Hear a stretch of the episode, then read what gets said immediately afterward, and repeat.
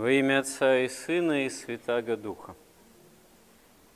Великий дар жизни, которым наделил Бог человека, потому что человек обладает жизнью, способностью к вечной жизни, не потому, что в самом себе имеет по своей воле этот дар, а потому что это дано человеку Богом.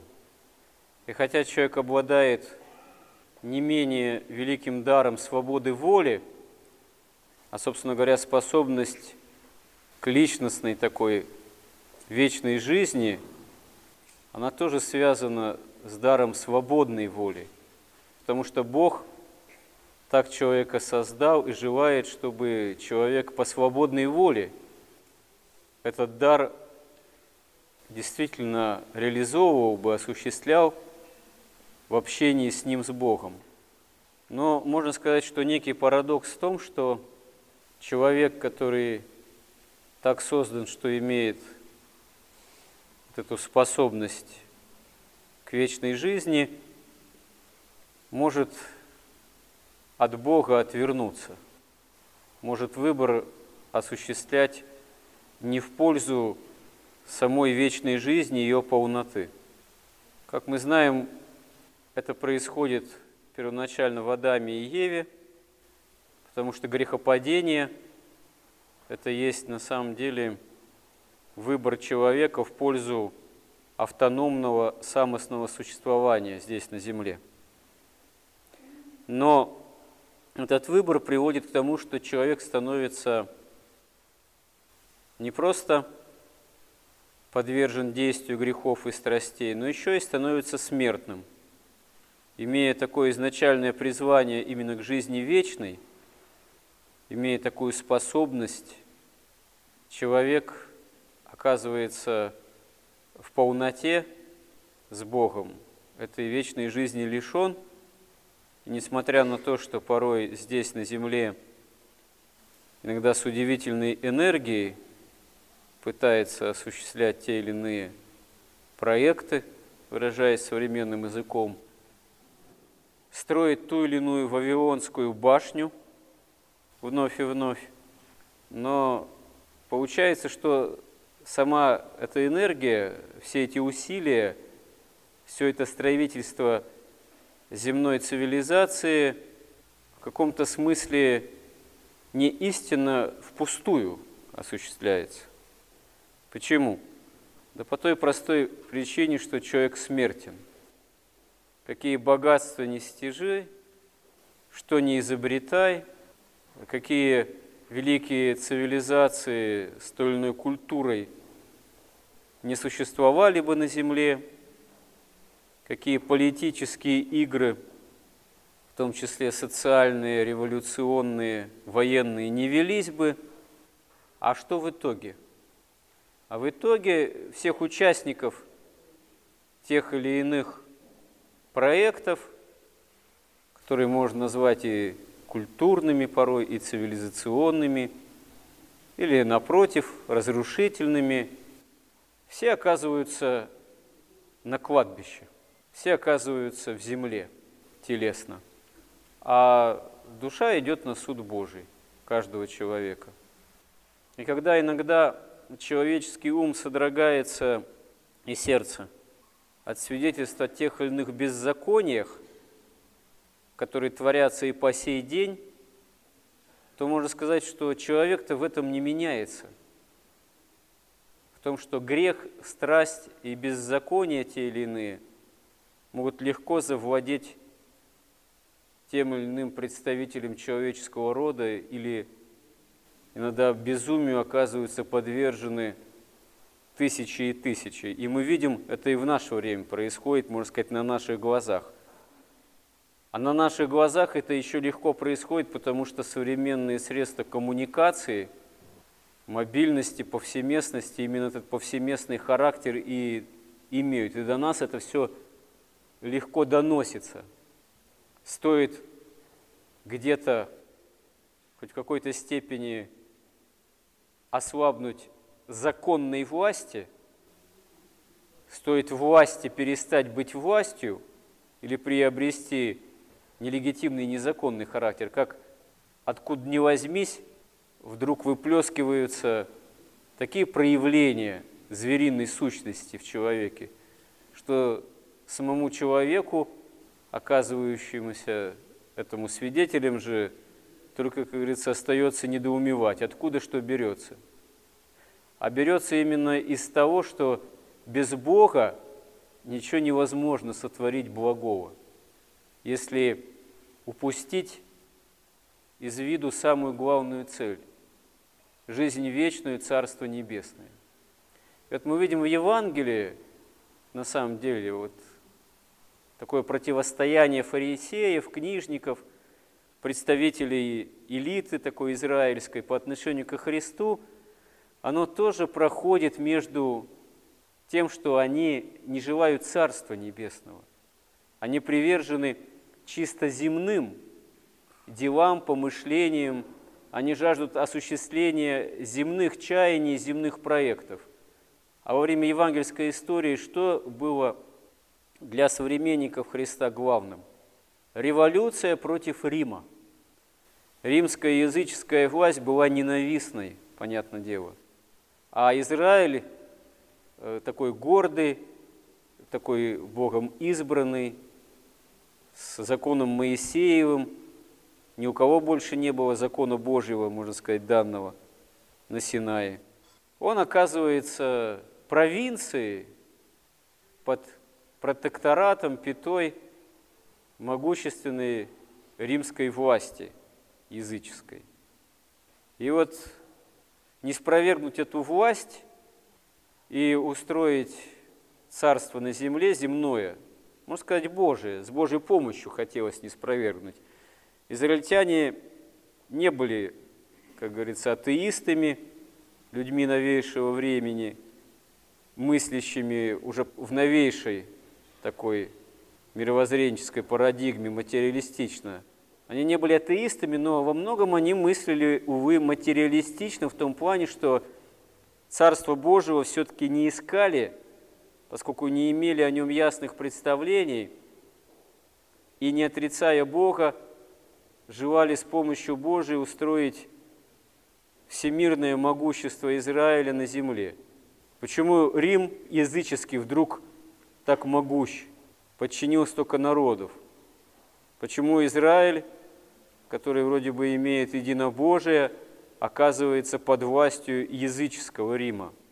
Совершенно логично, что если придет истинный царь иудейский для израильтян, он должен сбросить эту ненавистную языческую власть, ну фактически стать во главе восстания и с помощью Божией подчинить Рим, разрушить его могущество, могуществу новому Израиля. Ну, совершенно такая логичная, понятная для современников Христа мысль. Вот когда приходит истинный Мессия, тут возникают проблемы для многих израильтян, потому что Почему-то он не желает стать во главе этой революции, хотя творит великие чудеса. Мало того, что творит великие чудеса, еще оказывается способен пятью хлебами насытить пять тысяч. Но это же какая удача для Израиля. В любой революции, в любых войнах проблемы фуража, тыла, обеспечения продовольствием – восставших, воюющих, являются далеко не последним, вообще-то говоря, делом. Если тыл не обеспечен, а революция или какая-то война принимает затяжной характер, то те, кто не имеют ресурсов внутренних, обречены, в общем, на поражение рано или поздно. Надо думать, израильтяне это прекрасно понимали, почему, когда Господь сотворил вот это чудо насыщения пятью хлебами нескольких тысяч, к нему приходили за ним и хотели сделать его царем. Но Христос отказывается от этой миссии. И когда Господь говорит о том, что старайтесь не о пище тленной, но о пище, пребывающей в жизнь вечную, которую даст вам Сын Человеческий, ибо на нем положил печать свою Отец Бог, то израильтяне недоумевают и продолжают вопрошать. И так сказали ему, что нам делать, чтобы творить дела Божии. Ну, типа, давай, мы сделаем, как ты скажешь. Раз ты творишь такие чудеса и говоришь, что ты от Бога, давай устроим революцию, наконец, войну против Рима. Как это сделать? Скажи. Иисус сказал им в ответ, вот дела Божии, чтобы вы веровали в того, кого Он послал. На это сказали ему, какое же ты дашь знамение, чтобы мы увидели и поверили тебе, что ты делаешь? Отцы наши ели манну в пустыне, как написано, хлеб с неба дал им есть. Совершенно не случайно пример они этот приводят. Чудесным образом израильтяне вышли из пустыни с помощью Божией, хотя могли бы умереть там от голода и от жажды. Но Господь им дал чудесную пищу. Им не надо было где-то ее находить, что там в пустыне найдешь, негде не у кого было купить, некогда и в пустыне нечего было сеять вот, и собирать урожай. Ну, то есть умереть от голода, не дойдя до земли обетованной или от жажды, было очень даже возможным в силу естественных, природных, географических причин – Господь чудесным образом дал им пропитание, чтобы они вышли в землю обетованную, хотя это и заняло целых 40 лет. И все это время Господь имел попечение, Израиль имел попечение от самого Бога, часто проявляющееся таким чудесным образом. И вот здесь израильтяне, современники Христа, требуют от Господа чуда тоже. Раз ты чудотворец, устрой чудесным образом, обеспечь нам воцарение, земное могущество. Тем более невозможно это осуществить, если Рим не неспровергнуть. А как же не спровергнуть Рим, который такой могущественный, как не с помощью Божией, привлекая в том числе и чудеса, могущую силу Божию. Но опять же Христос говорит о другом. Иисус сказал им – Истинно, истинно говорю вам, не Моисей дал вам хлеб с неба, а Отец мой дает вам истинный хлеб с небес. Ибо хлеб Божий есть тот, который сходит с небес и дает жизнь миру. То есть Господь говорит, что Он пришел устраивать неземные дела Израиля, и даже, казалось бы, для Израиля такую благородную и ожидаемую от Бога цель, как победу над Римом – потому что на самом деле Бог, Он выше многих перипетий, обстоятельств земной истории. Не то, чтобы Он в этом не участвует, не то, чтобы Он этого не видит, но что толку вмешиваться прямо всемогуществом и обеспечивать победу в тех или иных социальных потрясениях, революциях, войнах, той или иной стороне. Потому что даже если воцарится некто, кто вроде как исповедует имя Божие, а все равно это царство на земле не будет окончательно идеальным, как царство Божие, царство небесное. Потому что пока не побежден грех внутри человека, невозможна абсолютная справедливость на земле. Потому что всегда остается в человеке или некая чревоточина, или вот именно свобода выбора, который, как говаривал великий наш писатель Федор Михайлович Достоевский, любое хрустальное здание, как говорится, замка, там, дворца справедливости всеобщей, все равно может легко не спровергнуть. Миру перевернуться или мне чаю не пить как один из персонажей этого писателя говаривал, лучше миру перевернуться, чем мне чаю не пить. И действительно так. В том смысле, что Господь Бог не может заставить внешним образом всех жить по заповедям, всех жить истинно нравственно. Поэтому бессмысленно пытаться устроить Царство Божие на земле, когда Царство Небесное уже устроено, в том числе Боговоплощением, Голгофой и воскресением. Но войти в него зависит от свободного выбора человека самого в любом народе, в любом земном царстве, как бы оно ни было устроено. И выбор этот есть именно выбор в пользу дара жизни.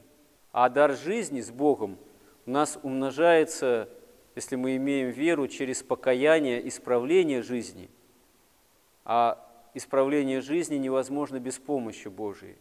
Полнота помощи Божией даруется нам в причащении, в Евхаристии, в хлебе, сшедшем с небес, от чаши Христовой. Это есть самый великий дар.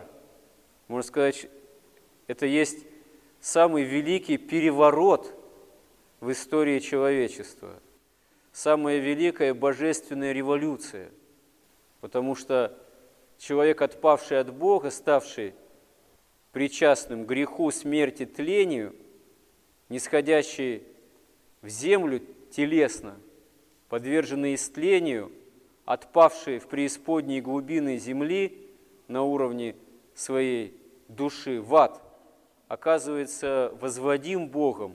Мало того, нам, грешникам, Бог дарует самого себя в пищу. Мы должны это понимать, считая себя христианами, должны считать действительно это великой ценностью. Не припираться с Богом, как здесь фарисеи припираются, что ну вот там Моисей дал ману, а ты нам что дашь, вот, а как ты нам поможешь, а устроишь ли ты нам революцию, а будет ли действительно земное могущество Израиля, и будем ли мы этому могуществу причастны. Ну, могли бы, может быть, быть, если бы послушались Христа. А не послушались, проходит всего там еще три десятка лет, и в 70-м году от Рождества Христова Иерусалим оказывается полностью Римом разрушен. И храм, которым израильтяне похвалялись, на нем действительно камня на камне не остается. Правда, уже в это время в мире церковь новая – новозаветная, Церковь Христова, благодаря проповеди апостольской, начинает, уже осуществляет свой путь в истории. И этому пути оказываемся и мы причастны в свое время, в свой час, в своем поколении, в своем Отечестве. И главная наша задача – научиться жить так, чтобы препятствий в нашей жизни – внутренних и внешних, для того, чтобы действительно быть со Христом, быть питаемыми хлебом небесным, не было бы этих препятствий. Для этого нам нужно покаянно у Господа этого тоже просить. Помоги нам в этом, Господи. Аминь.